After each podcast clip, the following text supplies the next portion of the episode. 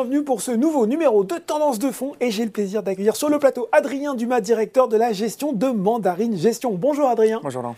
Alors, on est en janvier, c'est le mois traditionnel des vœux. Je vous souhaite d'ailleurs une excellente année 2022, mais c'est aussi celui des bonnes résolutions. Et euh, bah vous, vous allez sans doute vous, à la première qui arrive pour une majorité de Français, c'est celle de se mettre ou de se remettre au sport. Et ça tombe bien, on est pile euh, dans l'actu parce qu'on est ensemble aujourd'hui pour parler de ce fonds Mandarine Global Sport, fonds Action International lancé en décembre 2020 et peut-être ce constat qui s'impose en préambule de la paire de baskets qu'on achète pour courir qui vaut souvent hein, plus de 100 euros euh, au business généré par les clubs de sport. On sent bien que le sport pèse lourd dans l'économie. Est-ce que vous pouvez mettre peut-être quelques chiffres sur ce ressenti, Adrien? Oui, c'est une bonne façon d'aborder cette économie, effectivement. Alors c'est un peu plus de 3% du PIB mondial. Euh, c'est 4,5 millions d'emplois directs. Si on, on inclut les, les, les, éléments indirects, on mmh. peut même quasiment doubler ce chiffre. Si on le met au périmètre de la France, c'est 450 000 emplois. Donc oui, c'est une économie importante, c'est une économie qui n'est pas nouvelle. Hein. Euh, pratiquer du sport, on le fait depuis plus d'une centaine d'années. Hein. Les mmh. premiers Jeux olympiques de l'ère moderne, c'est 1986. Donc en fait, c'est une activité qui évolue en fait avec la société et qui effectivement a pris progressivement sa place en, termes d'économie.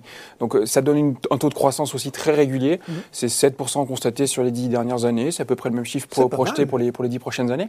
Donc c'est effectivement une économie qui est, qui est très intéressante. 7% de taux de croissance par an. Euh, alors on, vient de le voir, hein, finalement, la thématique sport, elle peut recouper des choses assez différentes. Il y a les, euh, les équipementiers, euh, les organisations, on pourrait même parler du digital. Comment vous avez finalement appréhendé cet aspect au, sein de Mandarine Global Sport? Bah, Effectivement, c'est tout l'intérêt de cette thématique. C'est qu'effectivement, elle est transverse à beaucoup d'industries, mm. beaucoup de secteurs, avec des profils de croissance, de maturité, de cyclicité qui sont extrêmement différents. Donc pour gérer un fonds, ça permet effectivement d'avoir des piliers au sein du portefeuille qui sont très diversifiés et donc bah, des, des, des, des, profils de valeur qui, sont, qui permettent vraiment d'avoir ensuite un portefeuille qui génère de la performance de manière assez régulière. Donc effectivement, vous l'avez mentionné, les équipements, on pense aux grandes marques traditionnelles, euh, tout ce qui tourne autour de l'événementiel, de l'organisation sportive, euh, tout ce qui permet d'optimiser la performance, où l'on va rentrer dans les enjeux d'innovation technologique euh, assez importants. Et puis, vous l'avez mentionné aussi, la consommation digitale du sport. Eh hein, je l'ai dit, le sport est au cœur de la société, la société se digitalise, bah, le sport aussi se digitalise, et ça crée là des, dynamiques de croissance beaucoup plus importantes,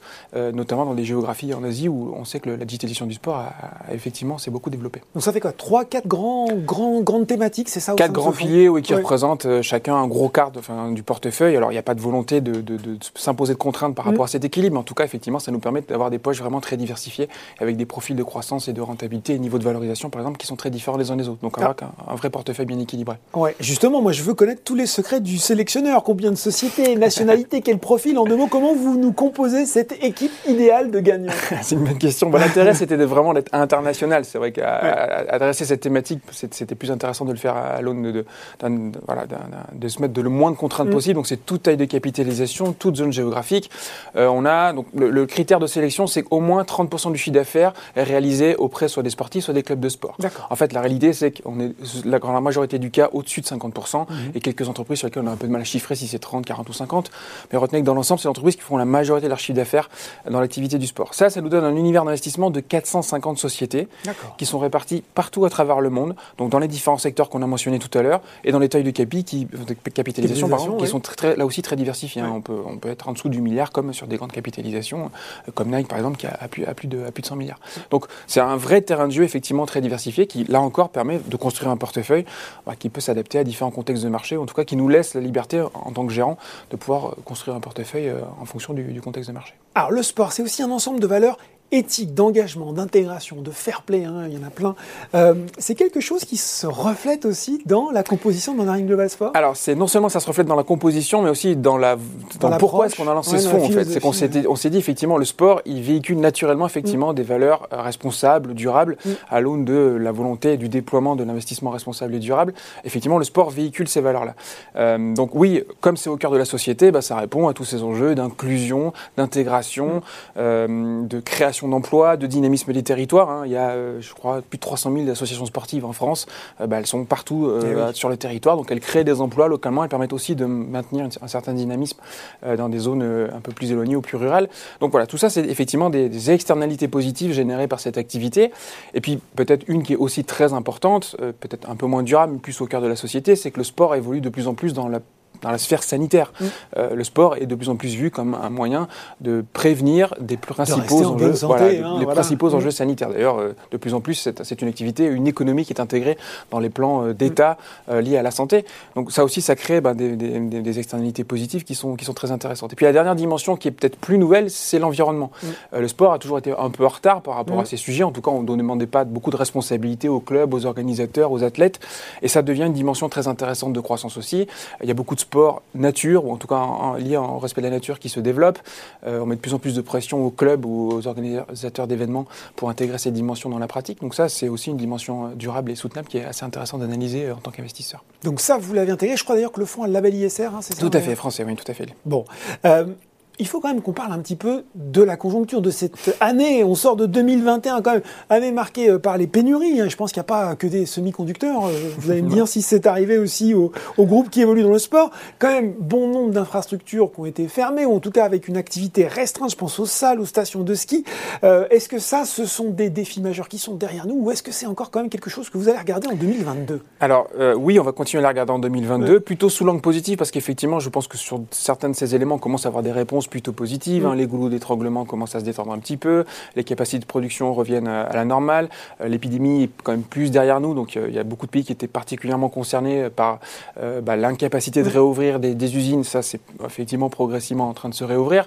Donc ce qui était intéressant par contre en 2021, donc oui, ça a eu un impact sur quelques dynamiques d'entreprise, mais on a vu quand même que la demande continue à rester là. Et donc effectivement, euh, bah, vous n'avez pas pu aller en salle de gym, mais vous avez transformé ça dans une consommation digitale du sport. Vous avez commencé à faire du sport chez vous en vous équipant.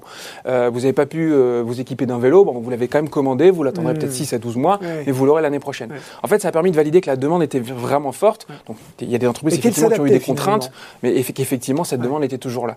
Euh, donc c'est plutôt positif pour les années à venir, et notamment pour 2022, où effectivement la réouverture progressive de l'économie, qu'on espère tous, enfin qu'on appelle tous de nos voeux, je l'espère en tout cas, va permettre à ces activités de retrouver un rythme plus normalisé et de bénéficier de cette demande qui est, qui est- qui est structurellement en place. Alors justement, on l'a évoqué un petit peu en creux, mais au-delà de cette année, est-ce que cette, moi j'imagine ce besoin de sport, il va faire que s'accentuer avec, je me dis, à la clé un beau potentiel de croissance. C'est un cliché ou c'est vraiment une réalité aussi non, pour vous? non, c'est une vraie réalité. J'ai donné les chiffres tout à l'heure. L'économie du sport, c'est Ouais. 7% de cro- croissance constatée sur les 10 dernières années. C'est autant sur les 10 prochaines années, mais effectivement avec des moteurs qui sont très diversifiés, très différents. Euh, alors, on pense souvent aux pays émergents qui accèdent à nos niveaux de consommation Mm. et qui donc commencent à s'équiper en matériel de sport. En moyenne, c'est un, taux d'équipement qui est entre 6 et 7 fois inférieur à ceux des pays développés. Donc là, on a un gros potentiel de croissance. On a des nouvelles populations qui accèdent au sport. Euh, la féminisation, la seniorisation du sport, c'est des, des drivers de croissance très importants. Euh, il y a bien sûr de l'innovation qui crée des nouveaux sports. Je parlais tout à l'heure des sports nature qui sont par exemple en fort développement aux États-Unis où euh, historiquement la pratique était plutôt des sports universitaires. Mm. Bah, chacun euh, individuellement a repris possession du sport et maintenant, bah, notamment parce qu'ils ont des beaux parcs, les- les- tous les sports nature retrouvent un vrai potentiel de croissance aux États-Unis. Et puis comme j'ai dit tout à l'heure, comme ça rentre de plus en plus dans, la- dans les enjeux de prévention sanitaire, on voit tout un cadre réglementaire qui se met en place pour, en- pour vraiment inciter les gens oui. à la pratique du sport. Euh, ça se voit euh, par exemple dans les tarifs d'assurance où euh, il y a certains pays qui font des tarifs Mm. dégressifs. Plus vous pratiquez du sport, plus votre prime d'assurance vous, vous sera dégressive en termes de, en termes de prix. Donc voilà, en Chine par exemple, il y a un plan de relance pour les, pour les cinq prochaines années pour favoriser, inciter la population à faire du sport parce que ça permet de faire des économies sous l'angle de, de- du système de santé, santé. eh oui. Voilà. Donc tout ça entre effectivement dans des moteurs de croissance très diversifiés et qui nourrissent effectivement un taux de croissance à long terme qui nous semble très intéressant d'accompagner. Bon ben voilà, tous à nos baskets hein, pour un placement qui a du souffle, de l'endurance. Je suis désolé, je vais tous les faire. hein. On peut investir dans ce fonds Mandarine Global Sport. Merci coach Adrien Dumas de l'avoir présenté pour nous aujourd'hui. Avec grand plaisir. Merci Laurent. Tendance de fond, c'est fini pour aujourd'hui. À très bientôt pour un nouveau numéro.